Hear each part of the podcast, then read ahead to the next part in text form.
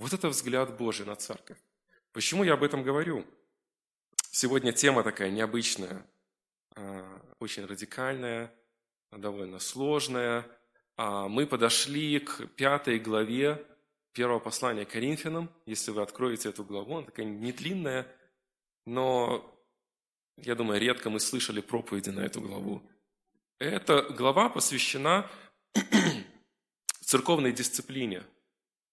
И эта глава нам указывает, насколько Бог ревнует о церкви. Эта глава нам показывает, насколько величайшее значение, важность а, имеет церковь для Бога, имеет церковь для Христа. Но мы как-то вот решили, что прежде чем мы будем изучать пятую главу, главу о церковной дисциплине, кстати, одна из причин, почему мы решили вместе всей церкви изучать первое послание Коринфянам, как раз-таки заключается в том, что там много практических и довольно сложных вопросов церкви, которые церкви полезно знать, понимать. И вот этим а, первое послание Коринфянам ярко отличается, в том числе вопрос церковной дисциплины. Но прежде чем касаться пятой главы, а, мы хотим э, исследовать еще один текст. Почему? Потому что а, в пятой главе первого послания к Коринфянам мы видим только часть, скажем так, богословия о церковной дисциплине, и гораздо шире, гораздо больше, гораздо яснее мы понимаем этот вопрос, очень важный вопрос для церкви, а, через другие тексты, и особенно через Матфея 18 главу, с 15 по 20 стих. Вот этот текст Матфея 18 15-20 будет сегодняшним нашим текстом. Я приглашаю нас его прочитать. Итак, Евангелие от Матфея 18, 15, 20.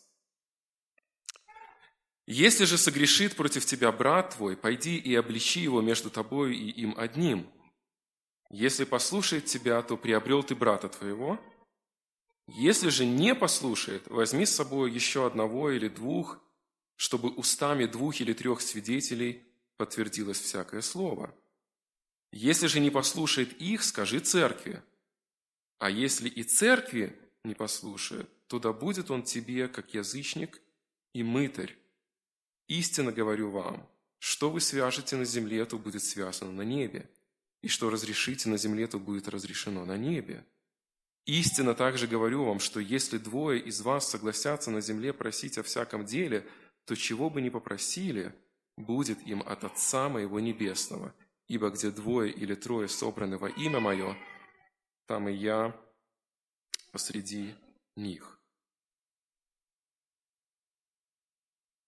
Мы уже немножко смеемся с этого, но церковь наша переживает ветрянку, и многие переживают особенно, некоторые не переживают вообще, а кто-то переживает так, что не приходит и в какой-то степени правильно делают – но говоря вообще о болезнях, мы понимаем, что а, если должным образом не относиться к разного рода болезням, то мы будем терпеть определенного рода последствия. И иногда эти последствия очень тяжелы, и иногда эти последствия крайне пагубны. Когда мы говорим о грехе, мы вряд ли можем сравнивать грех с болезнью, потому что это разные вещи. Но тем не менее, какая-то более-менее понятная иллюстрация, она может здесь содержаться. Грех – это нечто очень опасное, а, что если мы не относимся к греху должным образом, как относится к нему Бог, то последствия также могут быть очень пагубными. Посмотрите, Бытие 3 глава свидетельствует о первом в истории человечества вот такой катастрофе греха. Грех вошел в мир – из-за греха в мир вошли смерть, разные болезни и разные другие последствия, которые мы сегодня, люди, ощущаем до сих пор на себе. Посмотрите на Бытие шестую главу. Мы видим там история потопа, причиной которого также стал грех. Мы смотрим с вами на девятую главу, которая описывает Вавилонскую башню, смешение языков, разделение людей на народы – и мы опять-таки видим, что причина этому была грех. Именно поэтому Иисус, как истинный врач, как истинный духовный врач, не отходил стороной и эту тему, тему о грехе. Когда мы читаем вот эту 18 главу Матфея, а, текст немножко ранее, посмотрите, что Иисус говорит. Если же рука твоя или нога твоя соблазняет тебя, отсеки их и брось от себя. Лучше тебе войти в жизнь без руки или без ноги, нежели с двумя руками и с двумя ногами быть вержены в огонь вечный. Конечно же, мы понимаем, что если Иисус говорит такие слова, Он использует метафорический язык. Христос не призывает нас отсечь руку или ногу.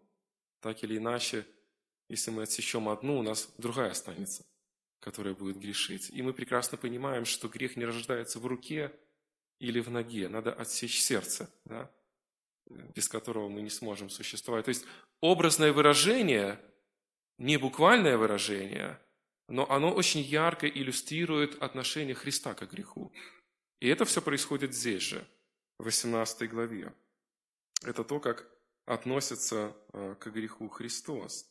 Но когда мы двигаемся дальше и смотрим на наш текст с 15 по 20 стихи, мы видим очень ярко то, чему учит Христос, когда говорит о церковной дисциплине. И, кстати, для нас особенно радостно, что впервые о церковной дисциплине мы услышали не от Петра и не от Павла, а мы услышали от самого Христа, даже раньше, чем Христос создал церковь свою.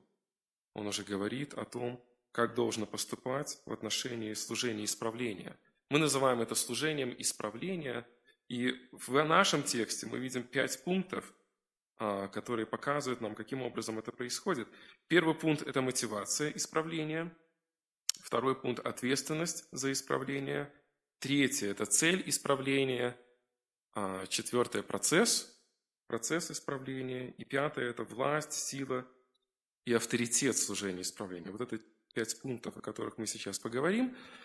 И первая мотивация исправления. Когда мы думаем о том, почему Христос именно в этот момент, в этой ситуации а, рассказал о церковной дисциплине или о служении исправления, мы посмотрим с вами буквально на пару стихов ранее и увидим ту самую причину.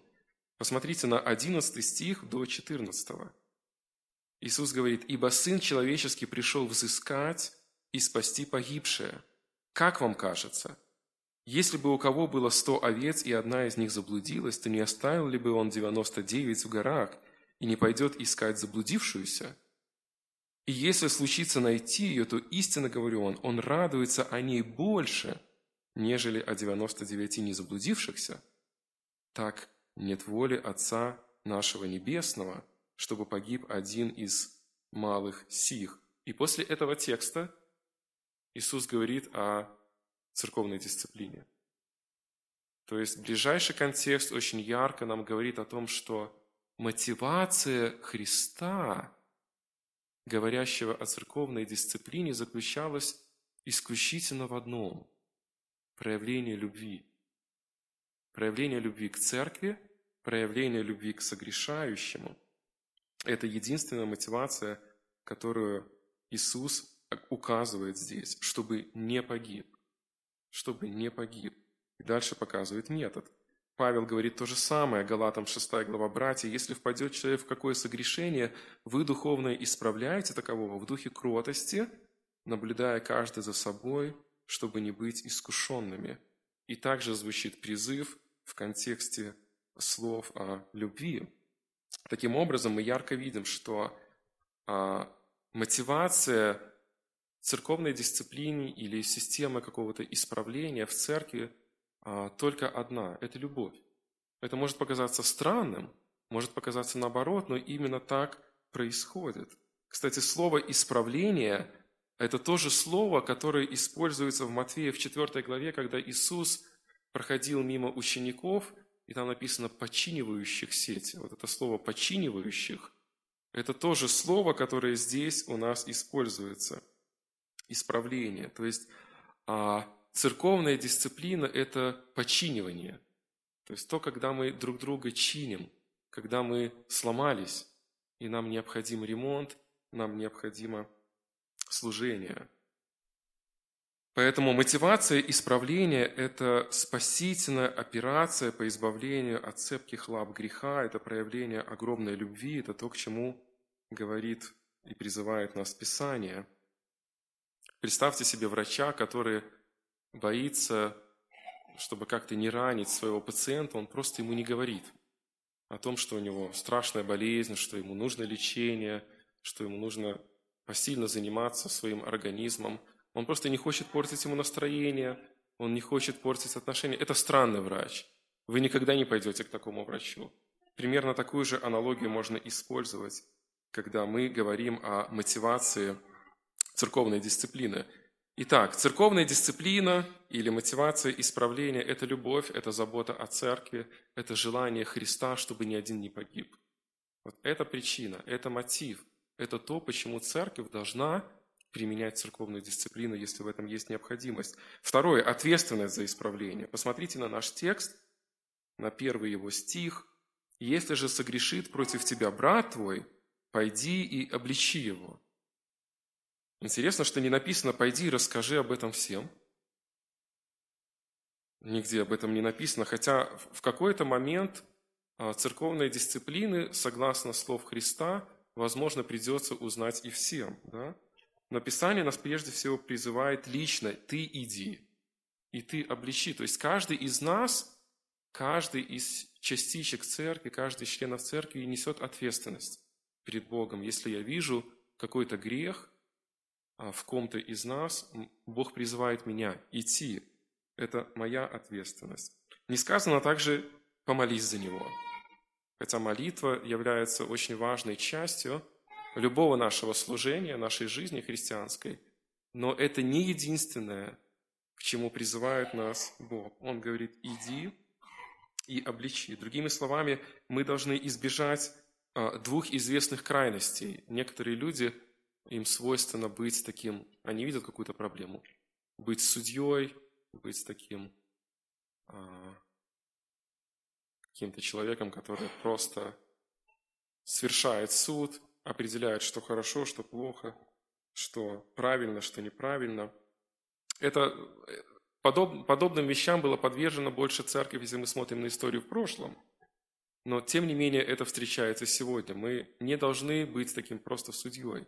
Мы должны служить с любовью и избегать этой крайности. Вторая крайность, которая более злоупотребляет современная церковь, это безразличие. Мы видим проблему, но мы ничего не делаем. И то, и другое плохо. И когда люди безразличны, что чаще всего встречается в современных церквях, а, то часто они приводят для этого следующие аргументы. Люди говорят, Бог сам разберется. И таким образом мы не слушаем призыв Христа, да, потому что Христос нас как раз-таки призывает, что мы являемся инструментом, мы должны идти разбираться, и Он благословит нас. Когда Езекииль пишет третью главу э, своей книги, третья глава, 18 стих, «Когда я скажу беззаконнику, смертью умрешь, а ты не будешь вразумлять его и говорить, чтобы остеречь беззаконника от беззаконного пути его, чтобы он жив был, то беззаконник тот умрет в беззаконии своем, а я взыщу кровь его с рук твоих. Но если ты вразумлял беззаконника, а он не обратился от беззакония своего и от беззаконного пути своего, то он умрет в беззаконии своем, а ты спас душу твою». Вот как Езекииль рассуждает по поводу того, что мы, как церковь, как Божьи дети, должны участвовать, служа друг другу с огромной любовью, заботой, обличая, наставляя и исправляя тогда, когда в этом есть необходимость. Некоторые люди говорят, кто я такой, чтобы говорить другому о грехе? Я сам грешник. И это правда. Иногда мы обличаем и находимся сами в каких-то переживаниях о своих собственных грехах, с которыми никак не можем справиться. Но нужно помнить о том, что и в этом Божья воля. Бог призывает а, нас, грубо говоря, утопающих, помогать друг другу, самим утопающим. И в этом заключается Божья милость, потому что все мы находимся на ладонях а, Божьей благодати и таким образом помогаем друг другу. Другими словами, используя опять-таки наш же пример с врачами, ни один врач не скажет, что он не может вас лечить, потому что у него самого много всяких болезней. Это было бы странно, если бы он так рассуждал. Тем не менее, мы понимаем, что у нас много всяких проблем, личных переживаний, но помогая друг другу, а мы помогаем церкви расти и Бог благословляет нас. Некоторые люди говорят, что Он не будет меня слушать, поэтому я не пойду. Я недостаточно авторитетом для Него или еще что-нибудь. И опять-таки, это может быть правдой, но Писание учит нас быть верными. И если оно призывает нас идти к человеку и служить ему, то мы должны это делать. А самая распространенная отговорка, почему мы этого не делаем, заключается в том, что люди говорят, а он не согрешил против меня. А вспоминайте опять 15 стих, если согрешит против тебя, брат твой, да? И очень часто мы можем слышать, что ну это ж не против меня. А, это, это похоже на иллюстрацию, как вот человек хочет сейчас спрыгнуть с моста, покончить жизнь самоубийством. Вы стоите и думаете, ну на меня ж не упадет. Не упадет. И на машину даже мою не упадет. Чего я буду лезть в его жизнь? Но согласитесь, это неправильная мотивация, это неправильное размышление. Тем более, что, а, помните, апостол Павел, когда говорит о том, что церковь – это тело, и болеет один член, болеют все члены, очень ярко свидетельствует о том, что если церковь переживает какие-то трудности в лице греха какого-то члена церкви, брата или сестры, то эта трудность рано или поздно станет нашей трудностью очень ярко. То есть церковь – это тело. Тело – это один из самых распространенных образов, которые Писание дает нам для того, чтобы мы понимали, что есть церковь. И, конечно же, когда а, у нас болит зуб, как Андрей говорил, это не означает, что всему телу безразлично, что зуб болит. Все тело страдает от этого. Все тело решает вопрос. То же самое мы думаем, когда мы говорим о нашей церкви и о наших трудностях. Поэтому а, причина «он не согрешает против меня» неверная. Каждый грех – это грех против Бога и Его церкви. Итак, мы должны быть очень сильно мотивированы, а, и нас мотивирует сам Христос, мотивация наша – любовь. Второе, о чем мы говорим, это наша ответственность. Мы должны, церковь должна служить друг другу, и нет никаких причин, чтобы мы этого не делали. Третье – это цель исправления. Посмотрите дальше на наш текст. «Если послушает тебя, то обрел ты брата твоего». Если послушает тебя, то приобрел ты брата твоего. Вот эта цель исправления или цель церковной дисциплины, интересное слово а, «приобрел». А, если ты идешь и обличаешь какого-то человека в его грехе, а, и он слушает тебя, он осознает, понимает, кается, то Писание называет это приобретением. Вот задумайтесь над этим словом. Это то же слово, которое в Матфея 25 главе используется несколько раз – в притче о талантах. Господин раздал таланты, одному дал пять талантов, он пошел и приобрел еще пять талантов. Другому дал три таланта, он приобрел еще три. Вот это то же слово, которое используется здесь. Другими словами, когда мы совершаем церковную дисциплину, используем принципы библейские, принципы исправления, обличения – то мы как будто находим сокровище. Мы приобретаем. Церковь получает благословение. И это действительно так происходит, потому что, согласно Писанию, когда грешник кается, небо радуется. Бог радуется. И более того, если грешник кается, то и он сам радуется. Потому что нет ничего прекраснее, чем идти Божьим путем, исправляя свою жизнь и становясь более похожим на Христа. Человек, согрешающий, переживает огромную радость и духовный рост, если это происходит верно. Третье, вы сами радуетесь, потому что когда вы видите Божью милующую руку в жизни другого человека, когда он проходит через трудности, испытания, искушения, через борьбу с грехом и проходит верно, это благословение для вас. Это благословение для каждого из нас, кто в этом участвует, как обличитель. И мы через это растем. И четвертое, а, церковь радуется, потому что церковь становится более сильной, более здоровой, церковь становится более убежденной в том, что она идет Божьим путем, и этот путь Бог благословляет. У нас в церкви буквально недавно а, были случаи, уже даже не случаи, а случаи, когда отлученный человек возвращается, кается и укрепляется его сердце, его семья, церковь радуется. Помните, какую радость мы переживали? И это то, что происходит, когда церковь поступает верно.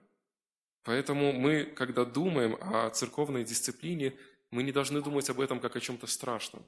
Мы должны думать об этом как о, о чем-то, в чем есть огромная и радостная цель. И именно этому учит нас Писание. Итак, служение исправления или служение восстановления обогащает небо, если можно так сказать, Бог радуется, обогащает меня, обогащает человека, которому я служу, и обогащает всю церковь. Но вопрос, если человек не исправляется, если он не слушает, если он не согласен, можем ли мы сказать, что цель не достигнута? И в этом отношении, отвечая на этот вопрос, у нас есть две как бы оговорки. Первое, мы точно не знаем, когда эта цель будет достигнута. Не всегда это происходит сразу. А мы идем, мы говорим, нас Бог вдохновляет, нас Писание учит этому – и не всегда мы можем видеть результат сразу. Иногда цер... другая совершенно церковь переживает радость а, от покаяния этого человека через какое-то время. Это совершенно не означает, а, что мы должны оценивать по первому признаку, а, нужно нам это делать или не нужно. Например, Павел, недавно мы изучали четвертую главу, от каждого требуется, чтобы мы были верными – Поэтому здесь нет никаких причин, чтобы мы этого не делали, даже если человек не меняется, не слушает. Второе, даже если человек не кается, одна цель достигается. Вы продолжаете быть верными, церковь продолжает быть верной. Церковь очищается и укрепляется. А, Павел призывает Каримскую церковь именно к этому. Мы прочитаем пару стихов вот этой вот пятой главы, о которой будем изучать в следующий раз, разве не знаете, что малая закваска квасит все тесто? Итак, очистите старую закваску, чтобы быть вам новым тестом, так как вы бесквасны.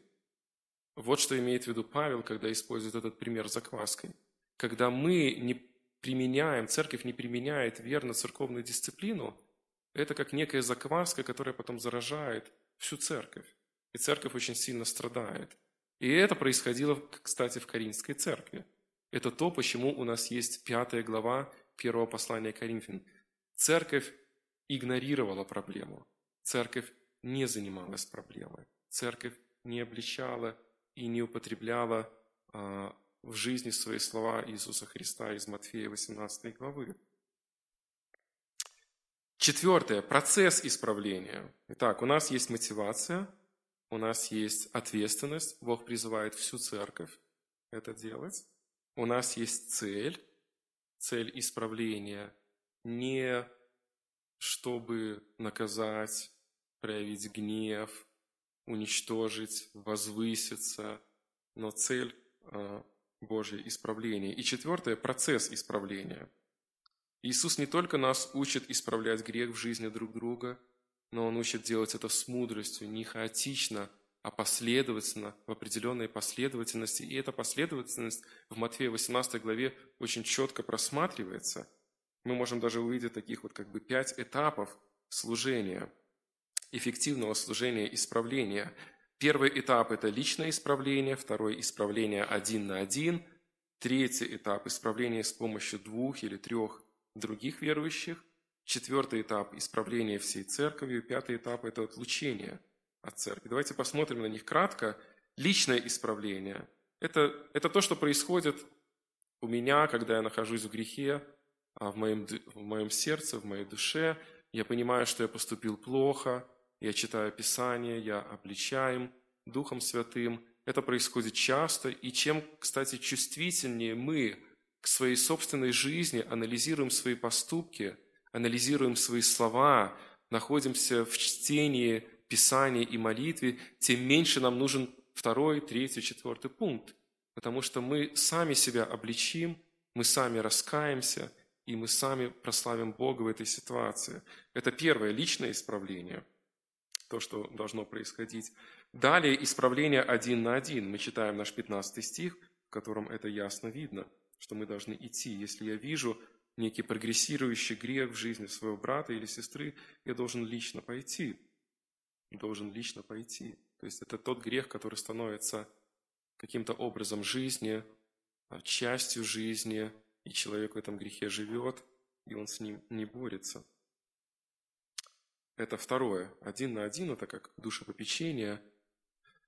Третий этап – это уже а, начинается, если покаяние и исправление не происходят, когда мы общаемся с человеком один на один. В таком случае обличающий брат должен взять с собой еще одного или двух свидетелей, 16 стих об этом говорит. И, конечно же, важно понимать, для чего это происходит. Это не какая-то схема, а, как, знаете, извините, некое колдовство. Там, если два или три человека появятся, то будет какая-то особая работа. Вот. Но в этом есть определенная логика и ясность, которую оставляет нам Писание. Во-первых, когда приходит к человеку группа людей, а не один, это усиливает такое верное духовное давление на него. Несколько человек, они могут оказать вот это святое давление, и, возможно, по причине их а, процессов, когда они будут его убеждать, обличать, наставлять, это будет перелом для его сердца. Может быть. Вторая причина, почему можно взять два или три свидетельства, заключается в том, чтобы обезопасить самого согрешаемого. Возможно, человек один на один пришел к нему, и он сам не понимает, что проблемы на самом деле нету. И если подключится еще кто-то, они оценят со стороны и скажут обличающему, слушай, так это у тебя проблемы, а не у того, кого ты обличаешь. То есть это тоже дает такую хорошую возможность нам со всех сторон проверять свое собственное сердце. Может быть, тот, кто обличает, не до конца вник в ситуацию, не до конца понимает ситуацию, с каким-то предубеждением относится к этому человеку и в этом отношении это благословение. И третья причина, почему двух и трех свидетелей, заключается в том, что когда, если обличаемый не покается и надо будет говорить церкви, то несколько свидетелей являются хорошим основанием – для церкви, чтобы церковь была убеждена, что действительно несколько человек старались, служили, говорили, убеждали, но человек не раскаивается. Четвертый этап, то есть после того, как один на один, потом с кем-то еще, четвертый этап, можно сказать, это уже переводит служение исправления из частного а, служения в публичное, в пространство, то есть в церковь. Христос говорит, если же не послушает их, то есть этих свидетелей одного брата или нескольких а, людей, то скажи церкви. Теперь вся церковь, а, все собрание верующих должно присоединиться к служению исправления. Вся церковь становится участниками этого исправления. Это святое давление, которое увеличивается на этого человека, на эту душу. Не надо сразу говорить церкви. Вот как раз-таки Христос дает нам правильную последовательность того, что должно происходить. Мы должны сами, мы побуждаемы. Мотивация очень высокая, любовь. И Писание призывает нас всех. И цель заключается в изменении, в исправлении, что является радостью для всех, и для неба, и для земли. И поэтому, когда церковь присоединяется, очень важно понимать, что это служение и работа всей этой церкви. И пятый этап наступает после всех а, частных а, и после всех публичных попыток призвать человека к покаянию. Это отлучение от церкви. Иисус говорит, а если и церкви не послушает, то да будет он тебе как язычник и мытарь. Посмотрите на эту фразу «язычник и мытарь». А, какое значение она имела в еврейской культуре. А помните, Иисуса называли фарисеи, друг, мытарей и грешников. То есть это были те люди, которые были отвержены обществом, непринимаемы обществом. Им постоянно ясно показывают, что ты не можешь здесь быть, ты не являешься нашей частью. Иисус, конечно, не призывает присоединяться к фарисеям и ненавидеть грешников, он как раз-таки их любил, и он ел с мытарями и грешниками. Но здесь Христос использует эту иллюстрацию, чтобы люди понимали, что этот человек, отлученный, уже не разделяет одну веру. Он не разделяет одни убеждения. Он является неверующим человеком, пока не произойдет покаяние, и это покаяние не будет видно церкви. То есть это имеет огромное значение. Да будет он как мытарь и грешник. То есть, по сути, относиться к нему нужно как к неверующему. И когда мы будем общаться с этим человеком, мы будем общаться с ним с одной простой целью, как мы общаемся с неверующими. Чтобы он познал Христа, чтобы он покаялся и пришел в церковь. Это такой процесс исправления, который мы видим уже а, в первом послании Коринфянам в пятой главе. Когда апостол Павел обличает церковь в этой пятой главе о том, что они его не отлучили, как раз-таки это уже, скажем, завершающий этап в церкви должен был происходить. Этого человека нужно было отлучить, и они этого не сделали. Итак, у нас есть мотивация, мотивация от самого Христа, любовь. Поэтому мы не должны бояться церковной дисциплины. Это то, к чему призывает нас Христос, и мотивация очень верная. Любовь. У нас есть ответственность. Мы не просто мотивированы, мы призваны. Мы не выбираем, делать или не делать, умею или не умею, хочу или не хочу. Мы призваны, к этому призвана церковь. У нас есть цель, исправление и огромное благословение как следствие, которое будет у всей церкви, и небо будет радоваться. И у нас есть процесс, один на один, потом с группой людей, потом вся церковь, и потом уже, если ничего не помогает, отлучение. И это тоже элемент исправления. Благодаря отлучению человек может прийти к Богу и раскаяться. Он будет ясно видеть, что он находится не на стороне Бога, он находится на стороне сатаны. И если церковь не отлучает, она ложные мысли в сердце этому человеку вкладывает, что у тебя как бы все не очень, но еще не так все страшно. И это очень плохие, а, плохая мотивация, плохие поступки, плохие действия. Пятое. Власть, сила и авторитет служения, исправления.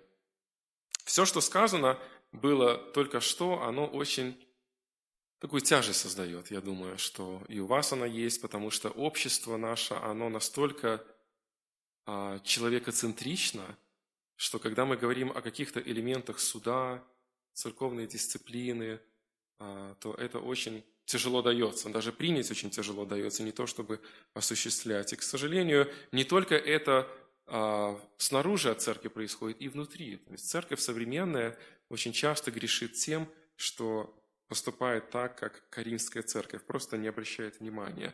И я думаю, что похожее происходило и в первой церкви. Потому что те слова, которые Иисус оставляет после вот этого учения о церковной дисциплине, они служат для нас вдохновением. Они убеждают нас в том, что да, это верный путь, и мы должны по этому пути идти. И это вот как раз-таки наш пятый пункт, который говорит о том, что у нас есть власть совершать церковную дисциплину. Нам дана сила совершать церковную дисциплину. Нам дан авторитет совершать церковную дисциплину. То есть Иисус как бы говорит – не печальтесь и не переживайте. Вы должны это делать, и у вас есть все права на это. У вас есть сила, у вас есть авторитет. Посмотрите, как Христос говорит о власти. «Истинно говорю вам, что вы свяжете на земле, то будет связано на небе, и что разрешите на земле, то будет разрешено на небе». Немножко такой образный язык не совсем дает нам правильное понимание того, что этот 18 стих означает – кстати, а, католики и православные используют этот стих для того, чтобы построить доктрину о том, что они имеют право прощать грехи. И это неверное толкование и неверная практика жизни церкви.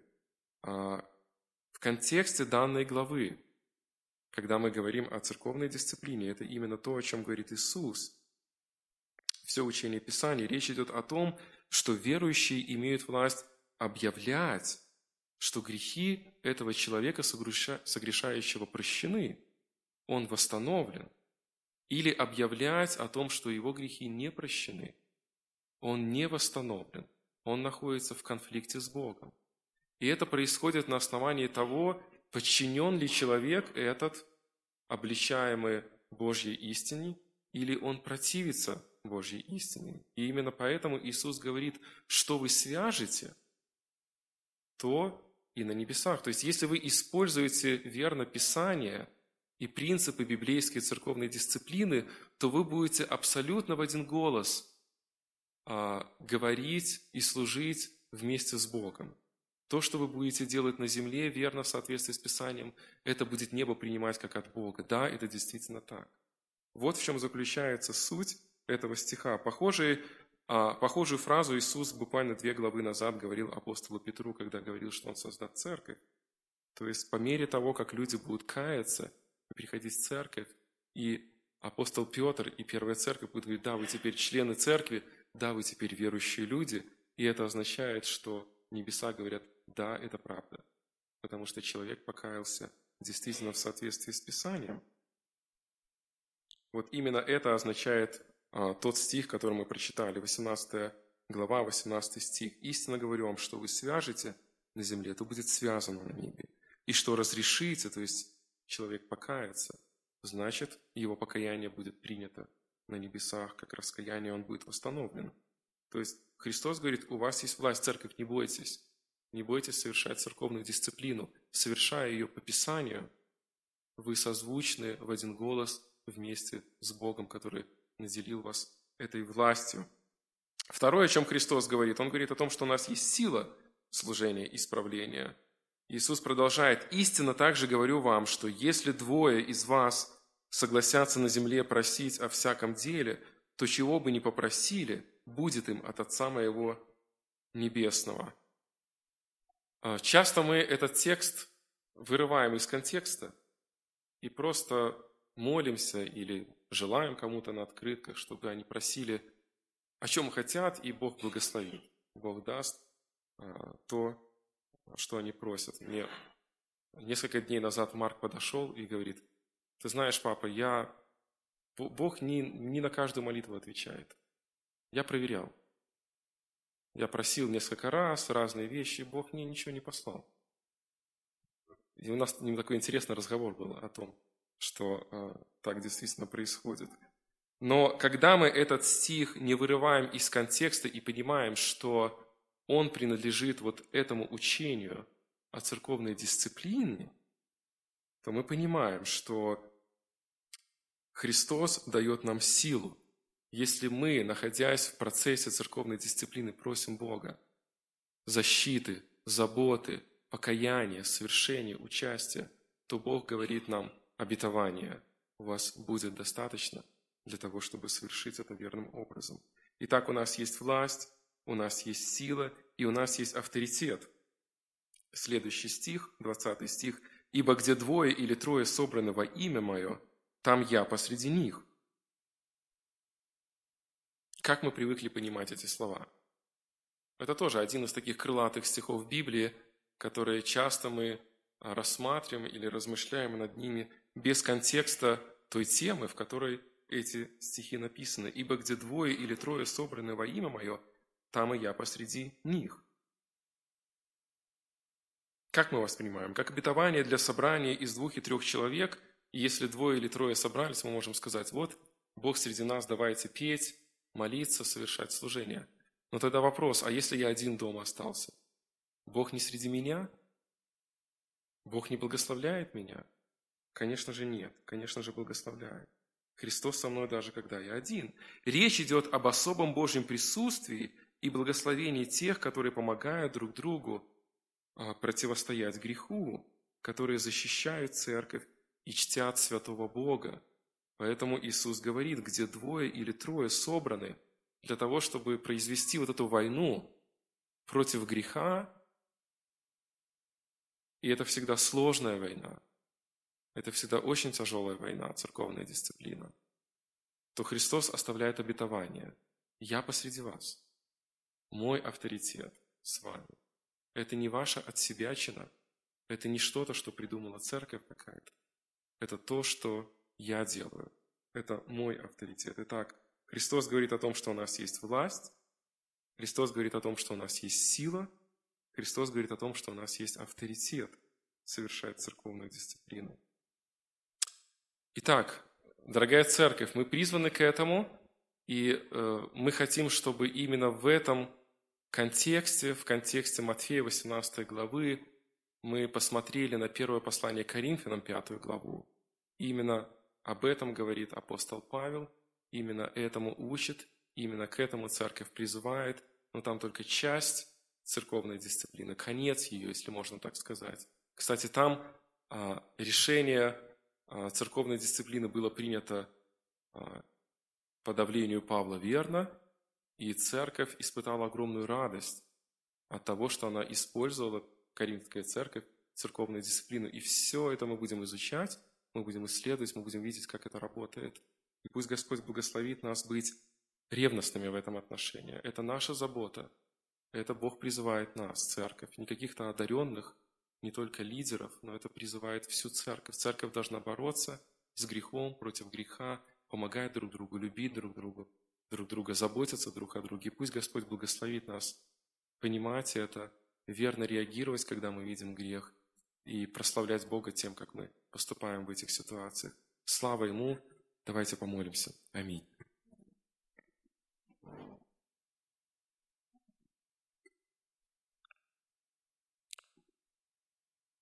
Господь дорогой, слава Тебе за то, что милость Твоя так велика к нам, и благодать Твоя безгранична. Мы не можем ни познать, ни постичь, а, ни Слово Твое, ни сердце Твое, Господь, но то, что Ты нам открываешь, оно ясно для нас, и мы хотим быть верными тому, что Ты сделал ясным для нас. И мы видим, что не всегда и не во всем мы успешны в этом, поэтому, исследуя этот текст, исследуя Твои слова, сказанные церкви, сказанные Твоим последователям, сказанные верующим, мы хотим ревновать, Господь, о том, чтобы а, наше понимание церковного исправления или церковной дисциплины было верным, несмотря, может быть, даже на наши чувства, на наш характер. Благослови, Господь, чтобы мы избегали разного рода крайностей – какой-то деспотичности, диктаторства и в то же время избегали крайности безразличия. Мы хотим быть верными Тебе во всей полноте, и мы нуждаемся в Твоей мудрости, мы нуждаемся в том, чтобы у нас не было необходимости использовать эти принципы, которые Ты оставил для церкви. Мы хотим быть зрелой церковью, любящей Тебя, любящей друг друга. Но если Ты допустишь а, в нашей жизни – а, такие трудности, переживания мы будем видеть и понимать, что вот настал момент, когда мы должны обличать, наставлять, помогать. Благослови, Господь, быть верными Тебе, каждому из нас, быть верными Тебе всей церкви, и прославься через, в том числе, это служение и в нашей жизни, и в жизни церкви, и в жизни каждого из нас лично. Прославься наш вечный Бог, Отец и Дух Святой. Аминь.